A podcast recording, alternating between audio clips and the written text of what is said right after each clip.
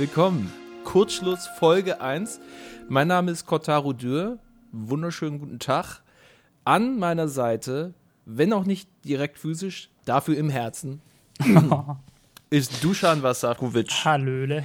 Wir wollen unseren Blick werfen auf die Technik, mit der wir leben und wie die Technik tatsächlich im Leben sich weiterentwickelt. Wir haben Smartphones dabei. Wir lösen Tickets an unseren Geräten. Wir werden dafür verdonnert, 60 äh, Euro zu zahlen, weil wir zu spät das Ticket gelöst haben. Ja, das ist eine Story, die mir letztens so passiert ist. Moment. Ja? Was? Tatsächlich, ja. Ich habe ein Ticket bekommen, weil ich zu spät an meinem Handy das Ticket gelöst habe. Oh, wow. Ja. Aber es soll nicht um unsere persönlichen Misschaps gehen hier sondern vielmehr darum, ähm, was in der Welt der Smartphones, der Gadgets, der Online-Portale, von Social Media sich bewegt und was es für Auswirkungen hat auf unser direktes Leben. Die neuen Sachen, die wir kaufen können, die ähm, Kameras, die ständig auf uns gerichtet sind und ähm, wer die Bilder damit nutzt und was damit passiert. Also Datenschutz ist ein großes Thema. Die Tools für unser modernes Leben, die wollen wir hier im Kurzschluss behandeln, uns kurz schließen Liebe Freunde, das war nicht meine Idee, es war Duschans Idee. das wollen wir doch gleich mal klarstellen, Herzelein. Warum? Ähm, also warum ist, glaube ich, die falsche Frage. Danke. Also es, es, es, kam, es kam einfach Kritik angekommen. So, also, also, es kam einfach irgendwann so über mich so, hey, es gibt äh, für, für mein Dafürhalten und ich, ich möchte jetzt niemanden haten, aber für mein Dafürhalten gab es nie wirklich so ein Medium, bei dem ich mir irgendwie, also im deutschsprachigen Raum, bei dem ich mir dachte, hey, also die beleuchten die Zukunft auf eine coole Art und Weise, die beleuchten irgendwie unser Leben in der Zukunft auf eine coole Art und Weise. Und ja, ich habe mir halt gedacht, hey, wäre es nicht cool, einfach irgendwas zu haben, was sich mit diesem ganzen Thema auseinandersetzt auf eine verständliche Art und Weise. Also ohne jetzt bei einer Review auf die äh, Pixel Density eines Bildschirms eingehen zu müssen, sondern dir lieber erklärt, warum dieser Bildschirm für Nutzer XY geil sein könnte. Und aus dem Winkel wollte ich halt an dieses Thema heran und habe mir gedacht, hey, das bietet sich doch eigentlich an, irgendwie so ein kleines Webportal beziehungsweise ein Magazin daraus zu machen. Du hast ja auch einen Dayjob, ne? Du bist äh, genau. eigentlich im Marketing unterwegs. Genau, ich bin ja eigentlich so äh, digitaler, wie, wie, warte, wie nennt man das mittlerweile? Digital Strategist. Wow. Also, ja, klingt, klingt furchtbar wichtig, aber ist halt im Endeffekt einfach nur jemand, der irgendwie versteht, wie digitale Prozesse, wie das Internet funktionieren und mm. wie man die halt im Unternehmen abbilden kann. Und ja, ich mache halt äh, primär so Online-Marketing-Kram, weil halt online meine persönliche größte Stärke ist.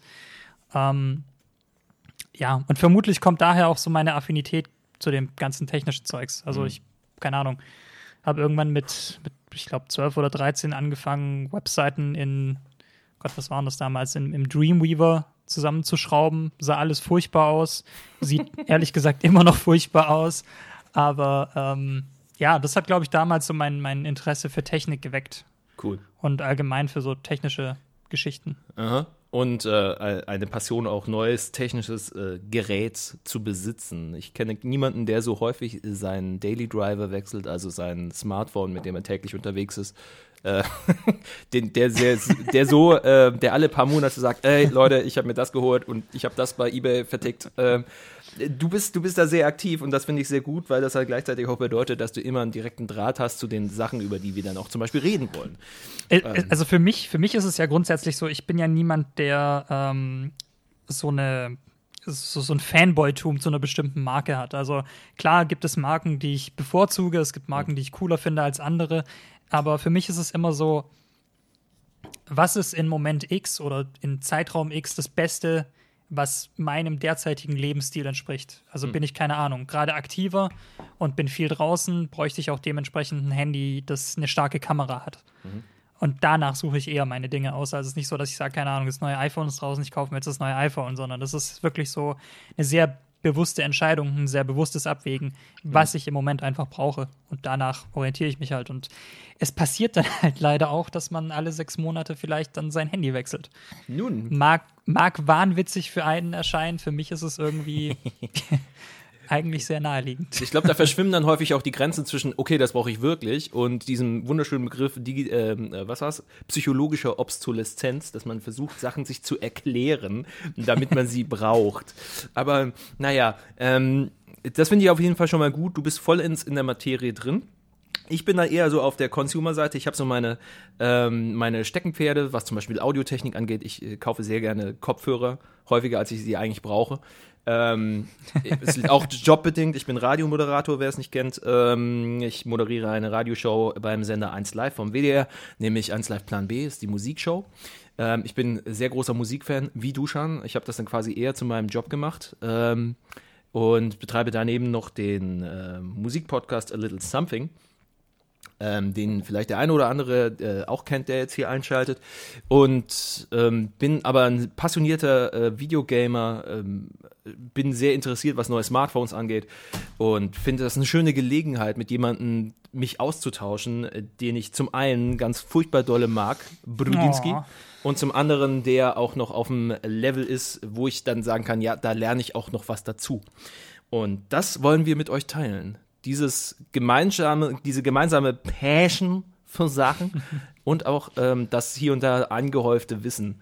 Und äh, vielleicht auch die Möglichkeit haben, Sachen, die furchtbar kompliziert sind, ein bisschen verständlicher, in einem verständlicheren Licht darzustellen. Und das wollen wir wie folgt machen. Wir haben uns mehrere Themen rausgesucht diese Woche, die in der Tech, in der Gadget, in der Social Media Welt äh, groß waren und wollen die ein bisschen beleuchten. Das ist Kurioses dabei, äh, Schwieriges in Sachen Datenschutz und ähm, auch in Sachen äh, Gadget.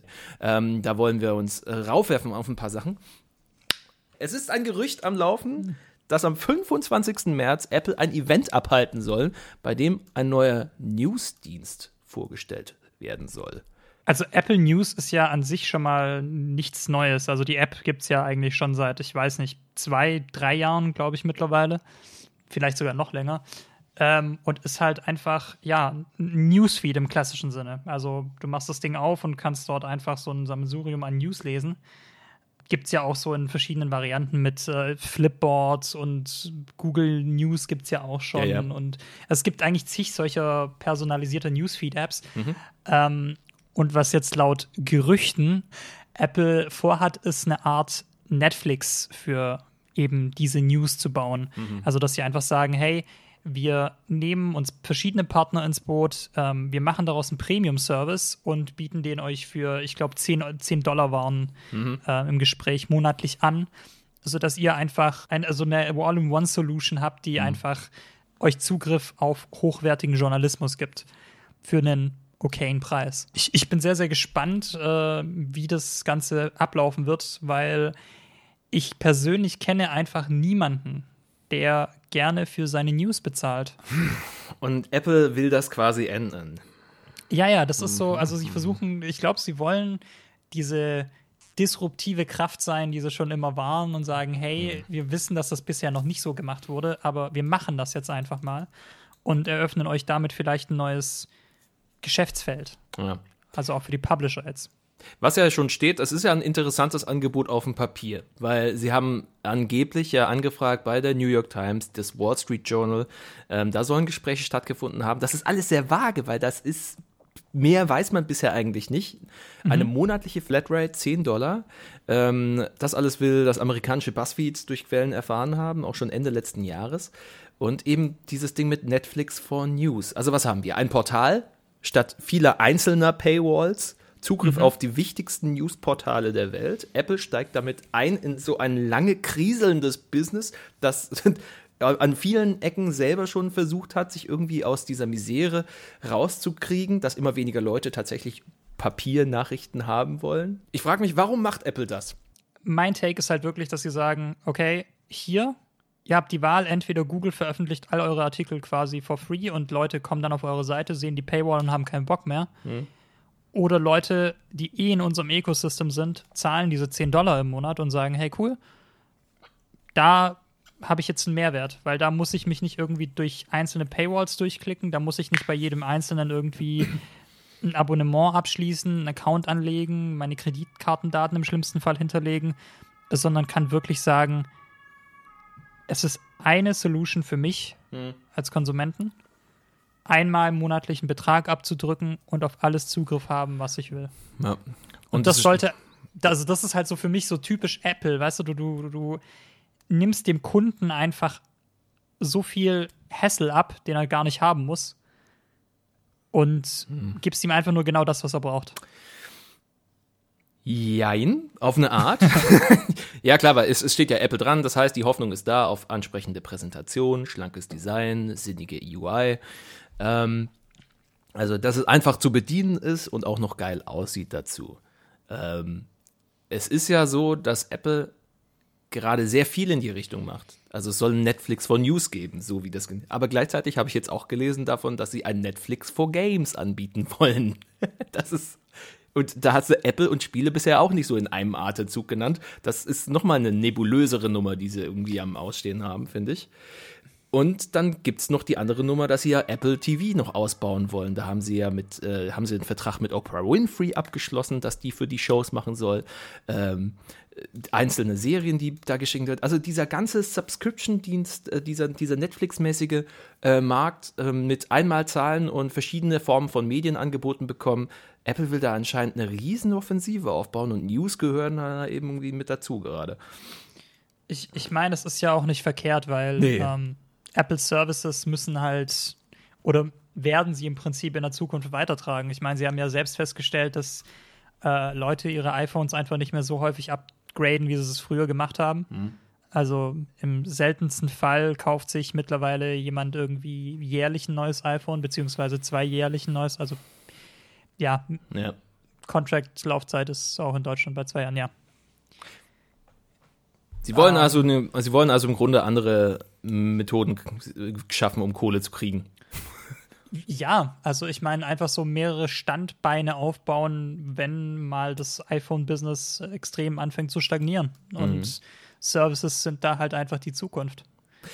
Hm, okay. Also ähnlich wie bei Games as a Service, der Service-Gedanke, eine, eine, kontinu eine, kontinuierliche Möglichkeit schaffen, Geld quasi einzuziehen bei den Leuten, nicht nur einmalig genau. bei dem Kauf von Sachen. Das klingt ja alles schon mal ganz nice. Das Weil, äh, sorry, dass ich unterbreche, aber der Gedanke, den ich auch gerade noch hatte, war, mhm. weil es rechtfertigt, also in Anführungszeichen rechtfertigt, aber es, es macht dann viel mehr Sinn, noch mehr Geld für ein iPhone zu verlangen. Weil wenn du sagst, okay, du machst hier ein iPhone, das, das kaufst du einmal und kannst es dann drei, vier, fünf Jahre benutzen, dann sieht so ein Preis von 1000 Euro vielleicht gar nicht mehr so schlimm aus. Hm. Weißt du, wie ich meine? Und für sie ist es dann halt auch einfach als Unternehmen leichter zu sagen, okay, wir müssen dann nicht mehr alle zwei Jahre ein neues Gerät äh, an Kunden bringen, sondern können das quasi über diese Services abfangen. Hm. Wenn der Markt das zulässt und äh, der öffentliche ja. Druck. Das also gut. ist halt die Frage. Ja, gut, aber Apple macht eigentlich auch sowieso immer, was sie wollen. Ah, wie häufig wir jetzt eigentlich schon dann das Wort Apple genannt haben, ne? In der kurzen Zeit, in den 20 Minuten, die wir hier schon miteinander reden. Ähm, ich sehe nur ein paar Nachteile und ich habe da ein paar interessante Sachen gefunden dazu, die in der Variety drin standen und da auch bei äh, What's New in Publishing ganz gut mhm. aufgefasst wurden. Nämlich ein paar ganz passende Gedanken. Oh, dieses typische Apple-Ding, was da nämlich abgelaufen ist, nämlich, ähm, sie wollen nur 50% der Einnahmen wirklich an die Publisher weitergeben. Sie wollen ja. 50% der Flatrate-Einnahmen selber einbehalten. Das ist noch mehr als zum Beispiel im Apple Store, wo sie anfangs 30% des App-Verkaufs äh, daneben selber haben wollten als Gebühr. Mhm das war ja Fun Fact, das war ja ein Grund für die, was ich dann mir, was ich dann gesehen habe, anscheinend waren das ja der Grund für die In-App-Käufe überhaupt. Dass Entwickler ihre Apps erst dann kostenlos angeboten haben und dann das Geld innerhalb der App dann abzuziehen, was Apple gemerkt hat und dann wiederum gesagt hat, nee, die In-App-Käufe, die müssen auch über unseren App Store laufen und wir machen da nochmal die 30 Prozent. also fickt euch. Das, das, ist, das ist irre eigentlich. Ähm, dass, dass 50 Prozent also das ist ja eigentlich ein Halsabschneiderangebot im ersten Moment. Klar, die haben die, die Branche steht an einem auf einem schwierigen Punkt. Die, äh, die äh, Bezüge gehen sowieso zurück, die, der Umsatz. Äh, und jetzt kommt Apple und macht denen dann quasi dieses auf den ersten Moment so ein bisschen schmutzige Angebot.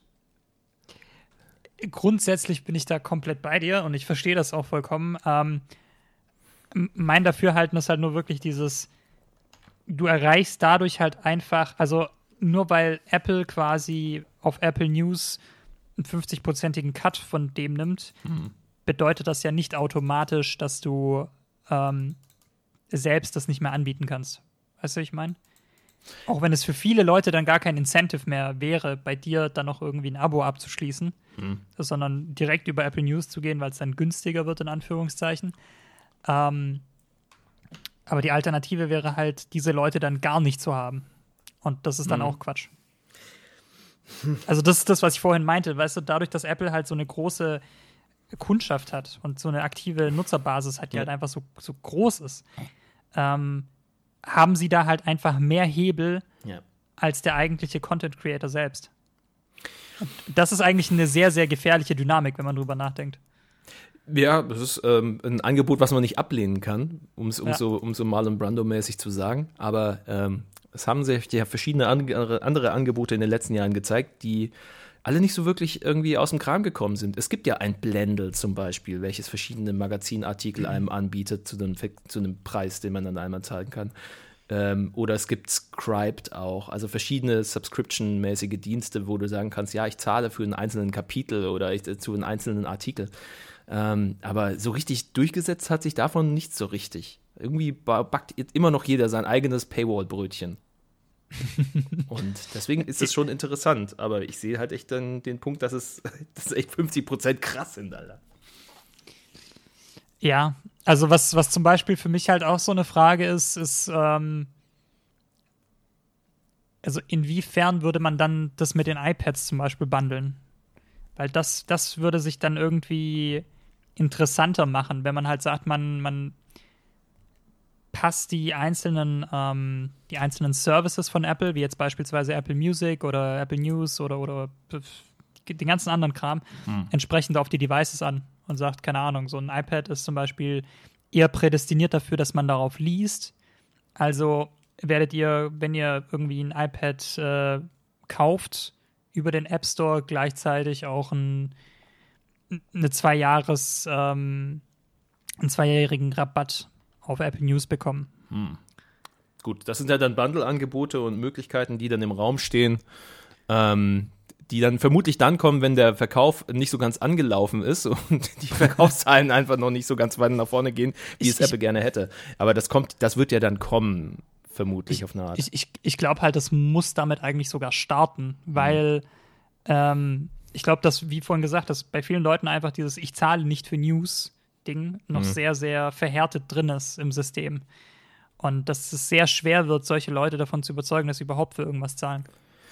Aber wenn man dann sagt so, hey, hier, ihr wolltet doch eh ein iPad-Refresh haben, hier ist neue Hardware, hier ist das schönere Gerät, hier bekommt ihr dann noch zusätzlich 50% auf zwei Jahre Apple News.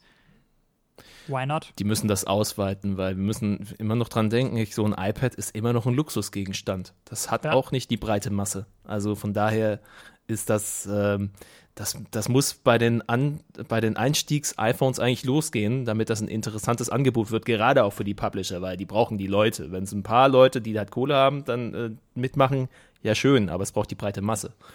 Weil das ist ja, genau diese breite Masse ist ja, ähm, die geht ja immer weiter zurück in Sachen ja. Nachrichtenkonsum.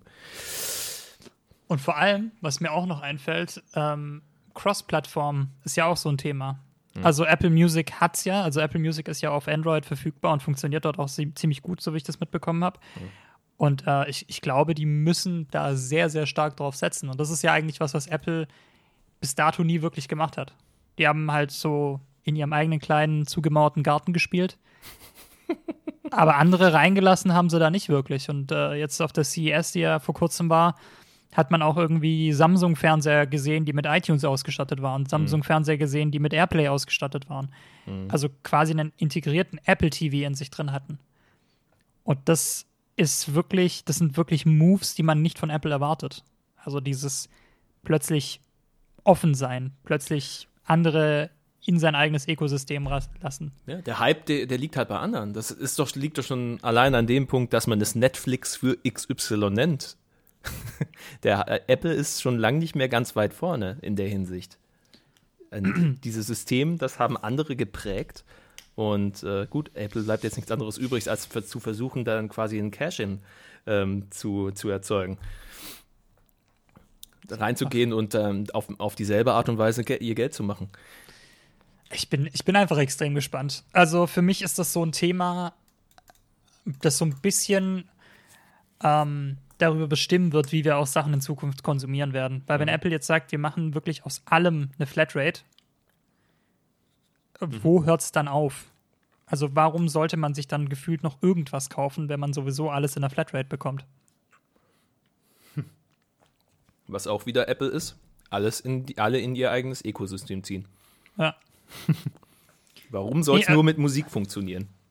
ganz genau. Weißt du, das ist halt so dieses, äh, weil du vorher noch meintest, Apple will ins Games-Geschäft einsteigen. Also ich kann mir gut vorstellen, dass sie sagen, hey, wir steigen ins App-Games-Geschäft ein und bieten euch da einfach eine Gaming-Flatrate. 10 Euro, zack, alle Games, Stimmt. die ihr haben wollt. Die passendsten Apple-Geräte für Spiele sind ihre Smartphones und, und, und, und iPads. Ja. Natürlich. Hast vollkommen recht. Tja. Ich hab, war automatisch bei MacBooks und iMacs, weißt du, ja klar. So ein Quatsch, die sind nicht fürs Spielen da. Das hast du neulich auch gemerkt. Fantastisch. Duschan hat sich ein, was war es, ein iMac oder ein, du hast dir einen iMac geholt und den dann kurze Zeit später wieder sofort verkauft. Also ich erzähle die Story jetzt ganz kurz, damit wir das äh, Ja, ja. auch mal aufgerollt haben. ich habe ähm, mir im Sommer letzten Jahres, kurz vor meinem Geburtstag, ich habe ja lange, lange mit dem Gedanken gespielt, mir einfach mal ähm, einen schönen iMac zu kaufen. Mhm. Und mein Gaming-Rechner war auch da zu dem Zeitpunkt halt in die Jahre gekommen, hatte auch irgendwie fünf Jährchen auf dem Buckel oder so und man hat schon gemerkt, okay, da fehlt ein bisschen Power, da ist das ein bisschen unangenehm und ähm, ja, ich habe dann halt ein äh, bisschen Geld gesammelt, ein bisschen viele Spiele auch verkauft von mir, also aus meiner eigenen privaten Spielesammlung. Und ähm, habe mir dann am Ende einen iMac hingestellt, der irgendwie, ja, also nicht top of the line war, aber kurz davor. Also 16 Gig RAM, die größere Grafikkarte, 512 GB SSD, ähm, der größere i7 und ich dachte mir, okay, cool. Eben, also es, es soll wirklich so ein Rechner sein, mit dem du auch auf Dauer glücklich wirst. Und der sollte halt ein bisschen Power haben, falls du, keine Ahnung, Bock hast, mal WoW zu zocken oder CS zu zocken oder was auch immer. Man muss dazu Oh. sagen, du warst an dem Punkt sowieso daran, okay, ich will das Zocken ein bisschen zurückschrauben, ne? Ja, das, das bin ich eigentlich theoretisch immer noch, aber es ist, ja, es funktioniert nicht so gut.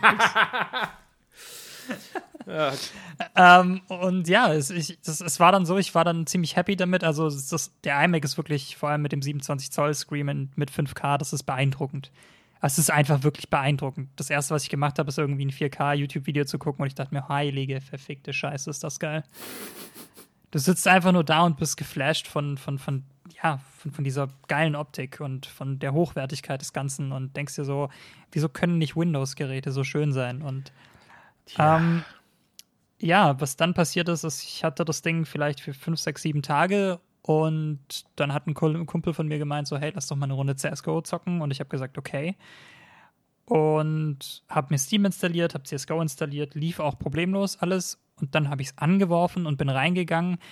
Und ich, also vielleicht lag es auch an meiner eigenen Erwartungshaltung, aber ich habe halt, ich, ich bin halt CS gewöhnt mit knapp 300 FPS und auf einem 144 Hertz Monitor, damit einfach alles butterweich ist, in egal welcher Situation. Und ich saß an diesem 3000 Euro Gerät und habe CS gespielt. Und klar, der, der Bildschirm ist ja, weil All-in-One, ist natürlich nur auf 60 Hertz getrimmt. Aber das war so abgehackt und so hässlich und so, oh, Ja, da ist man schon was anderes gewöhnt einfach, ne? dass ich mir dann so dachte, das, das, das kann es das kann's nicht sein. So bei aller Liebe, aber das hier, das kann es einfach nicht sein. Es, ich ich habe gerade 3000 Euro für einen Rechner ausgegeben und ich krieg keine, also ich, ich habe keine 50 Frames damit hinbekommen in CSGO auf Low. Also nicht mal irgendwie mit höchsten Settings. Und dann habe ich mir selbst gesagt, das, das, das muss ein Ende haben. Verstehe. Und habe das Ding zurückgebracht und habe mir dann irgendwie für ja, 2000 einen neuen Rechner zusammengebaut. Ja. Und bin seitdem sehr happy damit. Wenn Leute sagen, Apple-Geräte sind nicht für äh, die großen Games ausgelastet, Duschan hat es am eigenen Körper, an der eigenen Seele erfahren. Also man kann CSGO nicht mal als großes Game bezeichnen. man, man kann sogar sagen, das ist nicht mal für die kleinen Games gemacht. Wobei ich sagen muss, WoW hat tatsächlich sehr gut funktioniert, aber WoW ist auch jetzt nicht so das Game, was wirklich äh, den Demand hat. Du willst sowieso du willst sowieso ein bisschen Abstand nehmen von WoW.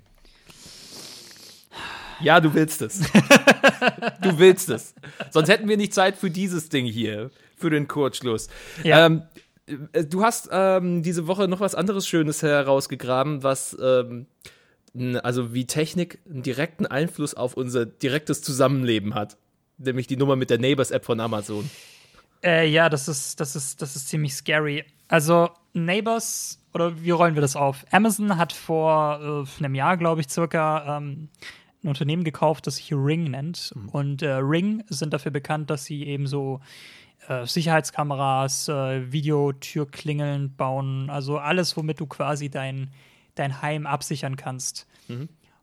Und ähm, die haben Neighbors damals, also ich glaube, die haben das schon damals bei der Übernahme rausgebracht und waren damals schon, also wurden sehr stark kritisiert, mhm.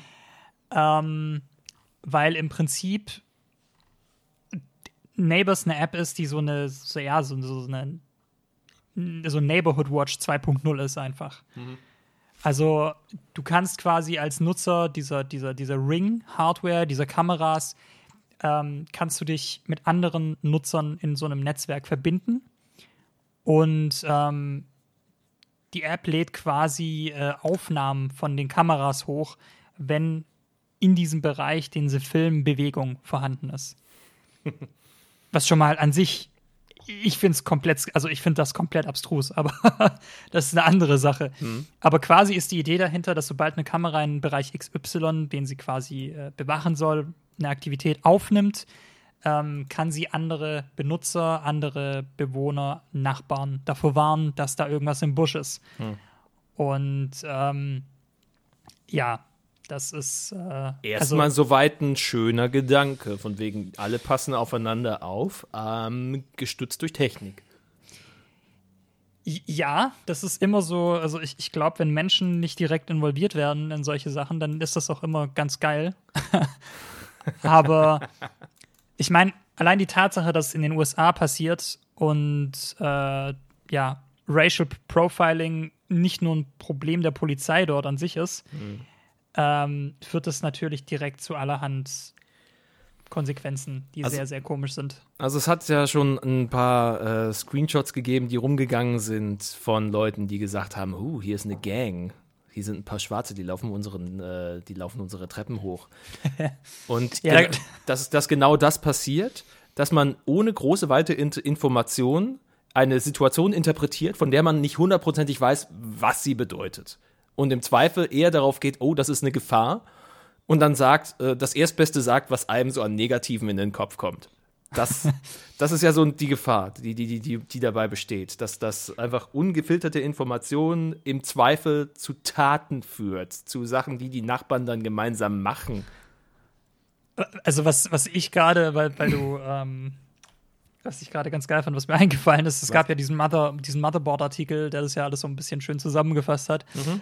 Und da stand ja drin, dass irgendwie ähm, sechs Männer mit dunkler Hautfarbe und äh, entsprechendem Kleidungsstil gesehen wurden, wie sie auf Dächer gehen, um dort Crack zu rauchen. Und das ist ein Gangmember und man solle die Polizei rufen.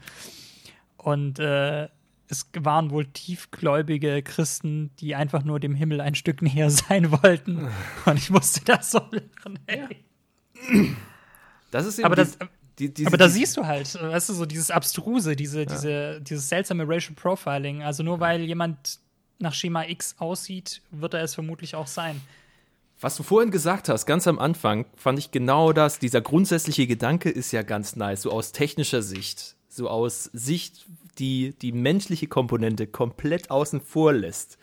Nämlich so, an sich ist das System auf einer gewissen Logik aufgebaut. Ne? Ja. Alle können dann sehen, was los ist und im Zweifel ist man sicher. Aber der menschliche Faktor ist, Leute reagieren nicht logisch. Leute reagieren emotional. Und das, das schafft ja so eine dauerhafte Atmosphäre von so Fenstersims-Oma-Detektiven, die die ganze Zeit, den ganzen Tag nur am Fenstersim stehen und draußen, draußen gucken, was geht und sich ihren eigenen Reim drauf machen, was passiert und im Zweifelsfall die Polizei rufen. Ja, so ist es. Das ist, das ist, das ist so krass. Was ich auch schön fand, was da drin stand, auch gerade in dem Motherboard-Artikel, war ja, ähm, dass es im Grunde die perfekte, die, eine perfide Verkaufsmasche ist. Je unsicherer die Leute sich fühlen, und auch gestützt durch diese Neighbors-App, desto eher kaufen sie sich diese Ring-Cameras. Also, ist im Grunde, ja. im, und da sind wir wieder bei der Gratis-App, die dich später zur Kasse bittet über In-App-Käufe. Das ist faszinierend man, man könnte fast meinen, es sei, äh, es sei bösartige Absicht, dass das so ist. Hm. Wie? Meinst du etwa, eine Firma wie Amazon könnte sich versteifen, daraus zu sagen, hm, wie können wir aus sicher dem Sicherheitsbedürfnis der Leute Profit schlagen? Tja. Duschan. ich finde ich find es halt echt, also ich finde es gerade, gerade bei dunkelhäutigen Amerikanern ist es ja wirklich ein Problem. Also, äh, weißt du, also die Polizei dort ist ja nicht so äh, in Anführungszeichen entspannt wie unsere hier, sondern die greifen halt ganz gerne mal zur Knarre. Ach du, hier sind sie auch nicht sonderlich, aber ich weiß, was du meinst, ja. Also ich meine, ja, du, du, weißt, was ich meine. Ja.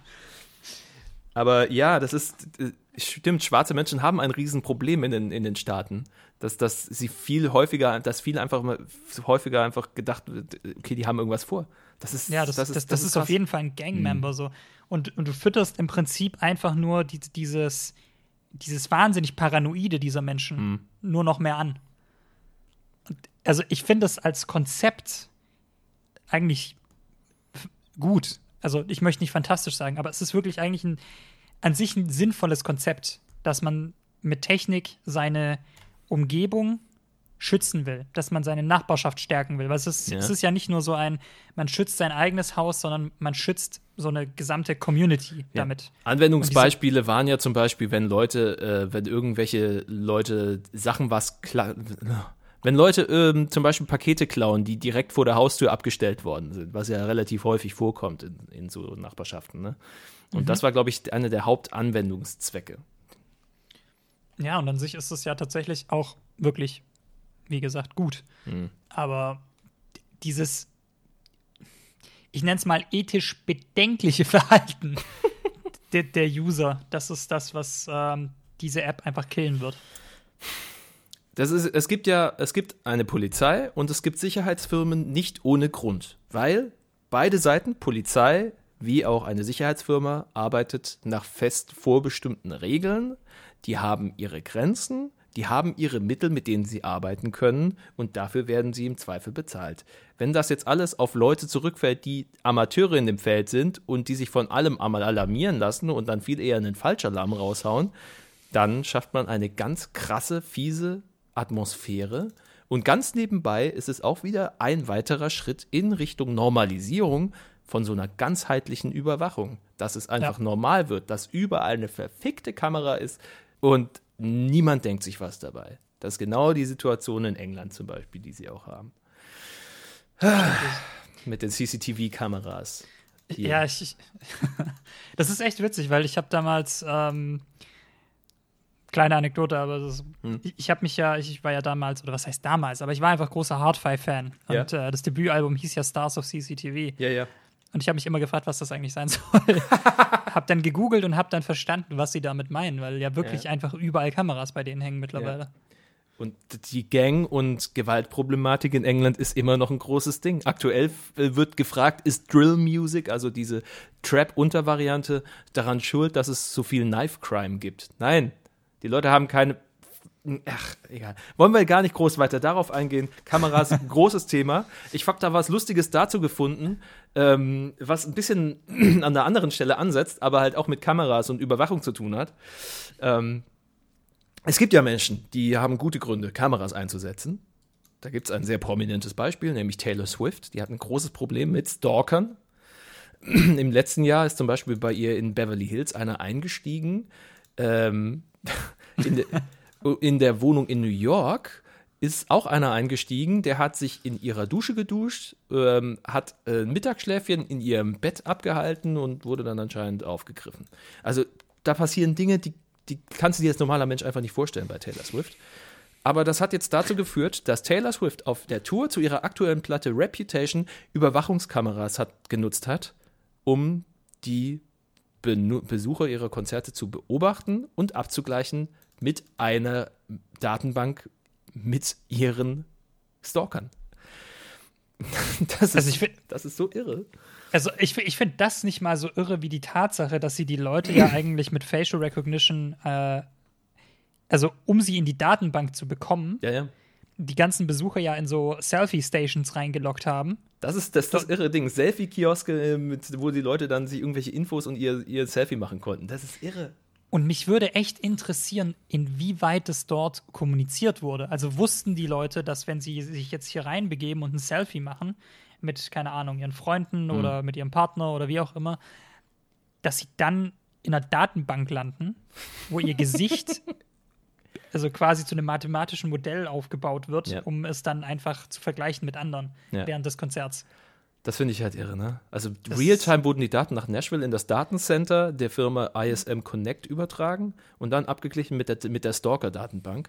Und das, was du fragst mit, der, mit dem Datenschutz, wie war das abgeregelt? Wir kennen das ja zum Beispiel. Wir haben eine Party zusammen gemacht und hier und da haben wir das auch bei Konzerten gesehen, ähm, dass ein Zettel ausgehangen ist, wo drauf stand, hier werden Bilder geschossen, wenn ihr damit nicht einverstanden seid, bitte, bitte verlasst die Veranstaltung oder, geht, oder betretet sie gar nicht erst. Das sieht man ja häufig hier und da. Hier werden jetzt die heute TV-Aufnahmen gemacht. Der Künstler XY macht eine Live-Blu-ray und ähm, jeder, der nicht auf diesem Bild drauf ist, soll sich bitte dessen bewusst sein und vielleicht das Ticket nicht kaufen. vielleicht, ich weiß nicht, ich kenne das Kleingedruckte nicht für die, für die Karten, die Leute gekauft haben für die Tour. Vielleicht stand das im Kleingedruckten drin. Sie werden hier beobachtet, sie werden hier im Zweifel überwacht, äh, kameramäßig. Aber abgeglichen werden, datenschutztechnisch, ist nochmal eine weitere Ecke. Das ist ja, eine Ecke klar. weiter. Nee. Ja, vor allem, also ich finde es halt so gemein, dass es so versteckt ist, weil, weißt du, so Fotoboxen bei irgendwelchen Events ja. gehören ja dazu. Also das ist ja nichts, was jetzt irgendwie seltsam wäre. Aber du, du, also du, du hättest, also ich persönlich hätte einfach nicht diese, diese Brücke geschlagen von, ich mache jetzt hier irgendwie ein lustiges Selfie, um mich ja. an ein Event zu erinnern, zu mein Gesicht landet in einer Datenbank. Weißt du, es ist ja nicht wie bei einem Flughafen, wo du irgendwie, ja. wo dein Gesicht gescannt wird, um es halt mit etwaigen Terroristen abzugleichen. Das, das gibt's ja. Ja. Ja, ja, ja, absolut. Da, da weißt du ja, was passiert. Aber bei sowas denkst du dir einfach nur, ey, ich mache ein cooles Selfie und äh, habe irgendwie ein schönes Stück an Erinnerung. Was du gerade sagst, ist ja auch der Punkt, der von der American Civil Liberties Union aufgezeigt wurde, die dieses Thema danach auch besprochen hat und die dann in einem Statement gemeint hat, ähm, eine schwarze Liste, wie du sie auch schon genannt hast, ne, so eine Liste mit Terroristen zum Beispiel, das wird von offizieller Seite geführt. Da ist dann da ist ein Staat da und der, der hat Subjekte, die er äh, beobachtet und hat da eine Liste für. Aber auf der Ebene war es eine private Firma. Und eine private Firma kann ja die Liste, die sie hat, teilen mit wem sie will. Wer hindert diese Firma daran? Und ja. jetzt der folgende Fall. Du landest so auf einer Liste, wenn du versuchst, in Taylor Swifts Vorgarten zu klettern. das ist der Gedanke allein schon, aber es gibt so Menschen, ja? Aber was, wenn du fälschlicherweise auf der Liste landest? Wenn du nur aussiehst wie jemand, der auf der Liste ist und das kann ja sein, manche Menschen sehen zum Verwechseln ähnlich und Zufälle sind manchmal die dümmsten Schweine der Welt. Ähm, wenn du nur aussiehst wie jemand, der auf der Liste ist, wie kommst du wieder runter von der Liste? das ist. Weißt, ja. Für mich erscheint dieses ganze Ding ähnlich wie bei dieser Neighbors-App. Das ist diese, dieser typische Fall von der Grundgedanke war gut, die Logik war stimmig, es war auch gut gemeint vielleicht, und es sollte Profit machen natürlich, aber ohne ausreichende Abwägung von Pro und Contra eingesetzt. das ist.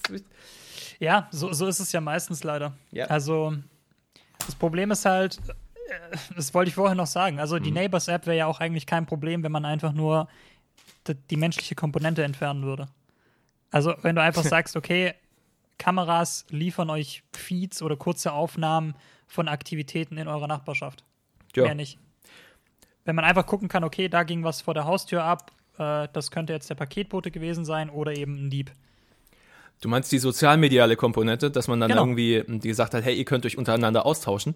Genau, also wenn man das ah. einfach unterbindet, sondern einfach wirklich nur sagt, okay, keine Ahnung, äh, Kamera in der und der Straße, an der und der Adresse hat folgendes aufgenommen und dann kannst du das sehen und du wirst vielleicht benachrichtigt, wenn das in deiner eigenen, also in deiner eigenen Gegend passiert, die unmittelbar in deiner Nähe ist. Aber ansonsten hast hm. du da keinen Zugriff und kannst auch nichts sehen. Dann, dann wäre, glaube ich, Neighbors deutlich besser. Mhm. Was die Leute ja nicht aufhalten würde, sich eigene Gruppen zu machen. Keine Ahnung, auf Reddit eine Gruppe aufzumachen, nur eine Nachbarschafts-WhatsApp-Gruppe. Ich, ich, also ich persönlich glaube einfach nur, dass äh, wenn du jemand bist, der so denkt und mhm. der sowas machen möchte, dann würde Neighbors dann nichts dran verändern. Hm. Also dann hättest du, dann hättest du das sowieso schon gemacht. Ja. Und hättest sowieso schon Kameras installiert und äh, würdest irgendwie mit selbstgedruckten Neighborhood Watch Shirts auf der Straße ja. abends rumlungern. Ja, das ist halt das Problem. Die Leute lassen sich sehr leicht aufstacheln. Es gab ja diese Fälle in Indien oder weswegen WhatsApp jetzt nur noch weiterleiten an fünf Leute gleichzeitig erlaubt, weil es eben auch in Indien Fälle gegeben hat, an denen sich ein Mob hat aufstacheln lassen auf Basis von Falschinformationen und zum Beispiel Leute gelüncht haben weil sie gesagt haben, ja, das, die haben, die haben ein Kind, der hat ein Kind vergewaltigt. ah, Leute, ich erinnere mich dran. Also solche Fälle, eine, eine, Masse an Leuten lässt sich sehr einfach steuern. Und ähm, dieses, dieses Ding jetzt hier mit Amazon und ähm, der Neighbors App, das ist einfach, äh, da wird mit, damit, da wird gezündelt, schlicht. Das, yep. So kommt das rüber. Ja, vor allem halt, also vor allem halt in den USA. Mhm. Also ich glaube, das Klar, in anderen Ländern wäre es auch ein Problem. Hm. Rassismus ist ja nicht auf die USA beschränkt. Aber ich, ich glaube, gerade dort ist es wirklich äh, sehr viel ausgeprägter als hm. bei uns. Lass uns weg von Politik und Menschen.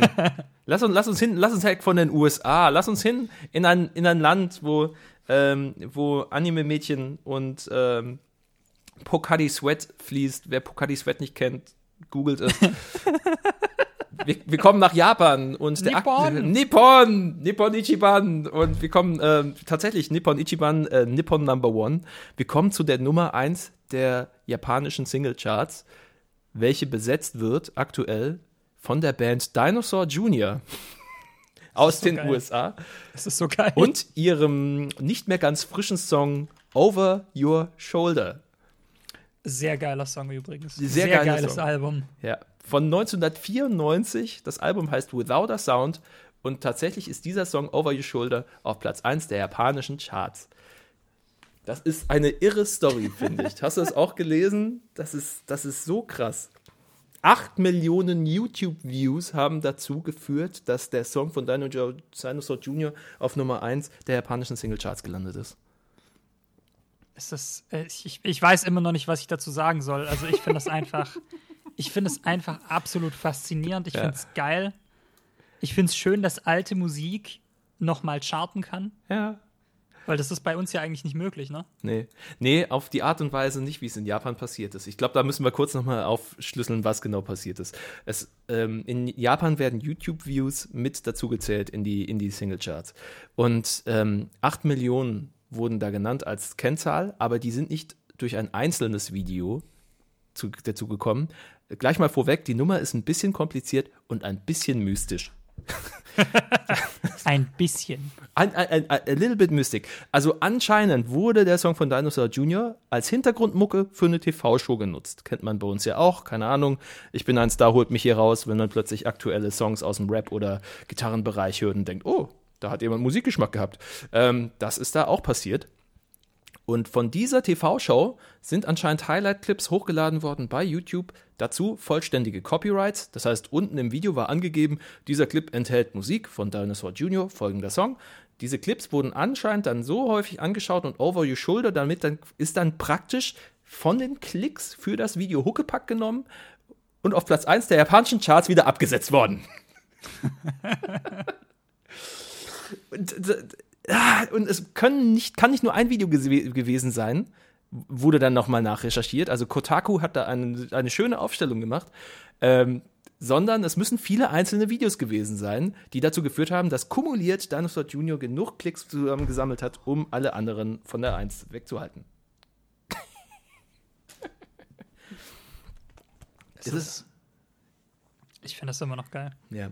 Also, ich glaube, es ist für alle Leute einfach ein riesiges Mysterium, wie das passiert, weil, so wie ich das verstanden habe, ähm, ist es ja auch so, dass, dass äh, das ja sehr automatisiert über einen Algorithmus läuft. Mhm. Also, dass du auch mit, ähm, mit, mit Bots auch sehr viel noch machen kannst und sehr viel dazugeben kannst in der Popularität von Links innerhalb von Japan. Weil du hast ja, also viele haben ja häufig, wenn sie gerade Musik hören, ähm, bei YouTube ja immer so fünf, sechs Empfehlungen, die sie ständig sehen. Mhm. Also bei mir ist es, äh, keine Ahnung, was, was sehe ich gerade ganz viel? The, The Avalanches fällt mir gerade ein. Das sehe ich ganz häufig. Ja? Ja. Gut. Hm. Ähm, und, das, und ich glaube, dass das da auch so einen Effekt gegeben hat, wo einfach Leute, die vielleicht jetzt nicht direkt Dinosaur Junior gehört haben, hm. ähm, aber was ähnliches gehört haben, das einfach direkt als, ähm, als Vorschlag bekommen. Dass ja. wenn sie irgendwie einen anderen Song gehört haben aus dieser Show, der gerade populär ist, weil ich schätze mal, da gab es mehrere Songs, die benutzt wurden, mhm. dass sie, dass YouTube dachte, okay, das sind Leute, die haben diese Show geguckt und ähm, die wollen vielleicht auch noch die anderen Songs hören. Also hier hast du in der Seitenliste, keine Ahnung, neben Dinosaur Junior noch drei, vier andere, die da dazu passen würden. Mhm. Aber das ist ja genau das Problem, welches Charts in unserer heutigen Zeit haben. Vielleicht, äh, Charts sind ja was Liebgewonnenes. Da ist ein sentimentaler Wert da. Man möchte, dass die Lieder, die man cool findet, möglichst weit oben sind. Also, wenn man möglichst ohne große Hintergedanken und Szenezugehörigkeiten und deren jeweilige Einstellungen an die Charts an sowas rangehen, an Singlecharts, an Albumcharts. Im Rap-Business immer noch ein Riesending, wenn dein, wenn dein Album auf der Eins chartet. Aber heutzutage müssen ja Firmen, die solche Charts eben herstellen, ähm, die Musik ja dort registrieren, wo sie läuft und dann entsprechend einbauen. Und Hörer haben seit Ende der 90er immer weniger gezahlt für Musik. YouTube hat dieses Problem extrem verschärft. Die Hauptquelle für Leute, um Musik zu hören, seit Jahren ist YouTube weltweit. Das sehen wir, haben wir ja auch gesehen, als wir Partys aufgelegt haben. Ey, ich hab, so, habt ihr Internet? Die kannst du von YouTube abspielen. Ey, kannst du von YouTube abspielen, ey. Halt die Fresse einfach. Geh einfach weg. Geh, geh ausrutschen am anderen Ende des Clubs, aber geh mir nicht auf den Sack. Aber, oh Gott, das ist, das ist wie, wie diese War, äh, äh, die, diese Narben wieder aufreißen auf einmal. Nein, ähm, Wie willst du heute repräsentative Charts eben darstellen? Da musst du ja so eine Huckepack-Nummer nehmen mit YouTube zum Beispiel, wo die Leute vielleicht gar nicht exakt auf den Song gegangen sind, sondern einfach nur den Clip mit dem Song im Hintergrund gesehen haben. Das ist irre. Ähm, bei mir stürzt gerade der komplette Schreibtisch ab. Ähm, kein Problem. Es, ich fand ein interessantes Zitat von Jimmy Iovine, ne? der Typ von, mhm. ähm, von, von Apple Music, ähm, der angesprochen auf die Veränderungen der Zusammensetzung der Billboard-Charts gesagt hat, das ist ein Vergleich von Äpfel und Birnen. Und er hat gesagt, nee, äh, ist jetzt nicht wegen Apple, aber es ist Äpfel und Birnen. Verkaufte Musik versus gestreamte Musik. Das so zusammenzuwerfen, da kommt was sehr Schiefes bei raus. Gut, was, wie willst du das anders machen?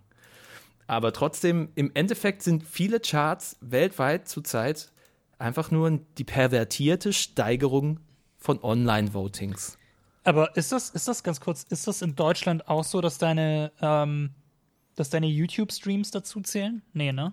Ich meine nicht, es werden Streamings ähm, auf jeden Fall mit reingezählt. bei, bei Spotify ist es ja so, der Track muss über 31 Sekunden gelaufen sein und du musst einen Premium-Account besitzen, damit, dein, damit der Stream auch gezählt wird. Also das ah. ist zumindest bei, das ist die Regelung für, für, für Spotify. Ich muss zugeben, gerade eben weiß ich nicht, wie es bei YouTube aussieht. Ach, ob deswegen, YouTube mit reingezählt wird. Ach, deswegen betteln Künstler immer so auf Twitter rum, dass man ihre Songs äh, über Nacht leise laufen lassen soll. Ja. ja. Und genau das, das hat zum Beispiel ja Shirin David gemacht, ne? Von wegen hier, müsst ihr so und so machen. Ähm, ich habe keine ganz, Ahnung, wer das ist. Der Song muss ganz leise mitlaufen. Ähm, hau Hauptsache nicht komplett leise, nicht komplett Ton aus. Ähm, lass das durchstreamen, so kriegen wir hohe Klickzahlen zusammen. Und das finde ich ist halt, das ist wirklich, das ist wie ein Online-Voting. Das ist wie wir hier, ähm, wo, wo, wo Fans, wo, wo Künstler ihre Fans zusammentrommeln und hey, lasst uns den Song ganz nach oben voten. Das ist. Wer, wer, wer zur Hölle ist das? Shirin David? Ich habe gerade. Was? was? Was? Die Tatsache, dass du gerade eben erst entdeckst, wer Shirin David ist, ist ein weiterer Indikator, mein Lieber, dass du dich der 30 näherst. Das ist aber fuck, okay. Fuck my life. Yes. Hey, sie hat in Kartoffelsalat mitgespielt. Bitte nehme mir das jetzt nicht weg, ja? Ich, äh, ich, also ich meine, sie hatten, sie hatten Verifizierthaken auf äh, Twitter. Damit ist sie offiziell mehr wert als ich. Ja.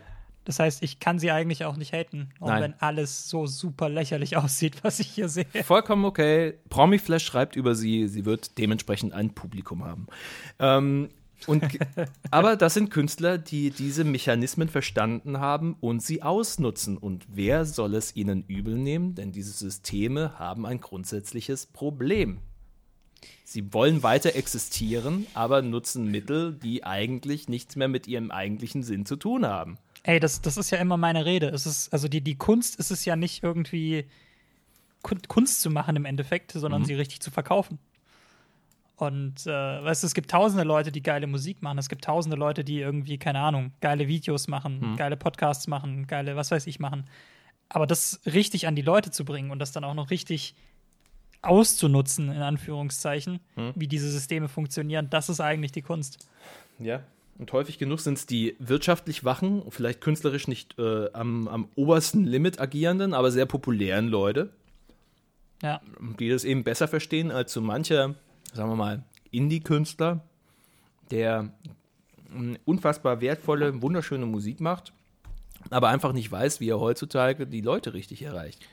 Ja, ich glaube, dass sich viele auch einfach so ähm, diese romantische Illusion bewahrt haben, dass man heutzutage einfach nur mit äh, gutem Content, mit guter Musik was erreichen kann. Also klar kannst du was erreichen, aber dann halt wirklich nur bis zu einem gewissen Grad. Und äh, wenn du nicht gerade absurdes Glück hast, äh, bleibst du dann meistens auf der Strecke. Oh Mann. Und so kommt es eben, dass ein über 20 Jahre alter Song, ein 25 Jahre alter Song, die Nummer 1 in Japan ist, ohne dass irgendwie was groß vorgefallen ist. Ohne, was ist, es passiert ja bei einem Bohemian Rhapsody. Oder das passiert vielleicht bei einem Killing in the Name von Rage Against the Machine, wenn es eine große Aktion dazu gibt zum eigentlichen Song. Aber das war einfach nur so eine accidental Number One. Das war ein, ja, eine unabsichtliche Nummer 1. Und die Band geil. Dinosaur Jr. bei Twitter haben ja selber so ein Shrug-Emoji geteilt, weil sie selber nicht wussten, wie das passieren konnte. Das finde ich immer noch das Allerschönste. Oh Mann. Ach, Das ist die wundervolle Technikwelt, in der wir leben, liebe Freunde. Japan Number One. Einfach alles richtig gemacht, dieses Land. Ja. Man, kann man aber auch, und das muss ich als halber Japaner ja auch schon sagen, weil es auch stimmt, auch Korea. Korea macht auch sehr viel richtig. Zum Beispiel Smartphones. Korea macht Smartphones richtig gut seit ein paar Jahren. Danke, den Applaus habe ich mir redlich verdient. Diesen Applaus habe ich mir sowas von verdient, liebe Freunde. Das Samsung Galaxy S10 steht in den Startlöchern, soll bald kommen.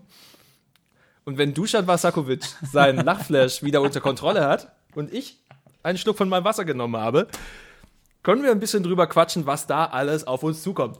Na klar. Für solche Übergänge würde Markus Lanz töten. Für solche Übergänge würde Markus Lanz mich töten. Weil das ja so dumm war gerade eben. Da kann, wenn man einen Minuspreis dafür ausrufen könnte, das wäre, müsste man sehr tief ansetzen jetzt. Egal. Da, Also ich fand's smooth. Ich fand's schön. Und, Danke, Hase. Äh, ich hab dich auch lieb. das S10. Love you, Ey, Babes. das, oh, allein die Tatsache, dass das gottverdammte Galaxy S10 ansteht, ist echt so eine Sache, wo ich mir dachte, Junge, du wirst alt. Ich, ich kann mich daran erinnern, dass ich das. Also, ich kann mich daran erinnern, das S2 gekauft zu haben. Ja? Ja, und das ist echt in meiner Wahrnehmung gar nicht so lange her. Aber es muss lange her sein. Weil Ähm, wenn jetzt das S10 rauskommt, dann. Das S2 ist ein Modell. Ja, gut, es ist das Modell aus dem Jahr 2011. Da muss man Samsung durchaus vorhalten, dass sie in einem, in einem Gewaltmarsch ein Modell nach dem nächsten rausgehauen haben. Weil das ist ja auch das Gefühl, das man bei Samsung hat. Gefühlt alle eineinhalb Jahre kommen sie mit der nächsten Iteration ihrer Galaxy S-Reihe. Was ja auch nicht schlecht ist. Ich meine, also es gibt ja keinen Android-Hersteller, so wie Samsung, der Apple die Stirn geboten hat. Ja. Also ich meine, klar, das Galaxy, es, es gab ja auch damals diese äh, geleakten internen Dokumente von äh, Samsung, wo sie quasi einzelne Schritte genommen haben beim iPhone und gesagt haben, okay, keine Ahnung, beim iPhone braucht es jetzt vier Tabs, bis du vom Startscreen anlocken bis zu dem Kontakt bist, den du jetzt anrufen möchtest. Beim Galaxy S1 oder S2 damals dauert dasselbe sieben Steps. Wie könnten wir das verringern? Also die haben sich schon wirklich sehr stark an iOS orientiert, sehr mhm. stark an Apple orientiert. Wie machen die Smartphones und was machen die gut und wie könnten wir das abschauen und besser machen? Und ähm, die haben ja dann, ich glaube, welches Handy sah so aus wie ein iPhone von denen? Das ist 5, oder? Ich glaube, es ist 5, ne? Die haben auf jeden Fall gut, gut auf den Sack dafür bekommen, daran erinnere ich mich noch. Hm. Und das erste, das erste Galaxy S, das sah ja auch im Prinzip aus wie ein 3G. Oder wie ein iPhone. Das 6er vielleicht? Nee, es muss das 6er gewesen sein. Ja, das war das 6. Das hatte viel eher was mit zu tun. Mit der damaligen Form S6 SI. Ah, hatte ich auch großartige Telefone. Ich muss zugeben, ich bin ein bisschen raus an der Thematik, denn ich habe noch nie ein Samsung-Handy besessen. Noch nie. Kein Samsung-Smartphone jeweils. Das Ding ist, so ein, also die Beziehung von mir und Samsung ist ja so, so eine, so eine, also zumindest was die Telefone angeht, äh, mhm. so eine extreme, ähm, es fühlt sich an wie so eine Teenie-on-Off-Beziehung von zwei 16-Jährigen. Also ich, ich, ich kann Samsung für, für sehr gewisse Zeiten in meinem Leben gut leiden. Und irgendwann habe ich dann absolut keinen Bock mehr drauf. Und dann muss es weg. Aber ich weiß, dass in der nächsten Version, die sie rausbringen werden, mir das dann doch wieder gefallen wird und ich die, also die, die Optik sehr daran schätze und dann nach kurzer Zeit wieder feststelle, dass das Innere des Ganzen einfach nur ein riesiger Haufen Scheiße ist. Oh, jeder kennt diesen besonderen Menschen in, dem, in unserem Leben, den wir mal begegnet sind. Außen wunderschön anzusehen, aber von innen einfach eine große Müllhalde. Ja, das ist leider wirklich so. Und äh, für mich ist das ist Samsung das Äquivalent dieser Person. Also wow. ich, ich was lustig ist, weil du dieses Bild mir schon vor, glaube ich, ein paar Jahren genau so geschildert hast. Es hat sich ähm, also beibehalten, dieses Image, welches du hast von Samsung und seinem ja, Design. Ja, also, also die, die Hardware ist immer top-notch. Also ich finde das total gut, was die machen. Die, mhm. die Smartphones fühlen sich immer Premium an. Du hast immer das Gefühl, du hast wirklich was Exzellentes in deiner Hand. Die Verarbeitung ist top. Also es ist wirklich so, wenn du ein hochgradig gutes und geiles eigentlich Handy willst und nicht aufs iPhone setzt, geh zu Samsung, weil die haben die Technik und die haben die richtige Umsetzung dafür und der Preis, den sie abrufen, ist in meinen Augen gerechtfertigt. Hm. Aber es ist halt immer so die Software, wo es bei mir scheitert, weil damals TouchWiz und ich mittlerweile heißt es ja äh, One, glaube ich, einfach nur noch. Also das One mhm. UI von denen ist, es ist am Anfang immer gut und wird dann ziemlich schnell ziemlich laggy und ziemlich schlecht und ziemlich scheiße und dann muss ich auf den Nova Launcher wechseln, damit das irgendwie mich nicht mehr nervt, aber dann nervt mich trotzdem also so das Haupt-ROM des Ganzen. Mhm. Und äh, das, das nimmt mir immer ziemlich schnell den Spaß. Diese TouchWiz-Oberfläche ist ein großer Grund für mich gewesen, niemals ein Samsung-Handy mehr anzuschaffen, weil ich das immer dermaßen überzogen fand. Ich habe immer ganz seltsame ähm, Ikea Kinderabteilungsfeels gekriegt. Alles ist super bunt, alles ist völlig übertrieben, ich muss hier ganz schnell weg. Ja. Äh, und ähm, das als äh, Betriebssoftware für ein Handy, für ein Smartphone, für meinen Daily Driver, für das wichtigste elektronische Gerät, was ich immer bei mir habe, war mir einfach zu viel. Da war ich immer eher auf Sony-Seite oder auf der Google-Seite selber. Ja, vollkommen zu Recht. Also, ich meine, mein Einstieg in die Android-Welt an sich mhm. war das äh, HTC Hero in 2007, 2008, irgendwie sowas rum. Mhm. Und das war auch mein erstes Smartphone, wenn ich jetzt so gerade drüber nachdenke. Aber das war von der UI schon her so viel cleaner und so viel einfacher und besser, als es Samsung irgendwie. Also Samsung hat sehr lange gebraucht, um diese, diese Minima, diesen Minimalismus, nenne ich ihn jetzt einfach mal, mhm. anständig hinzubekommen.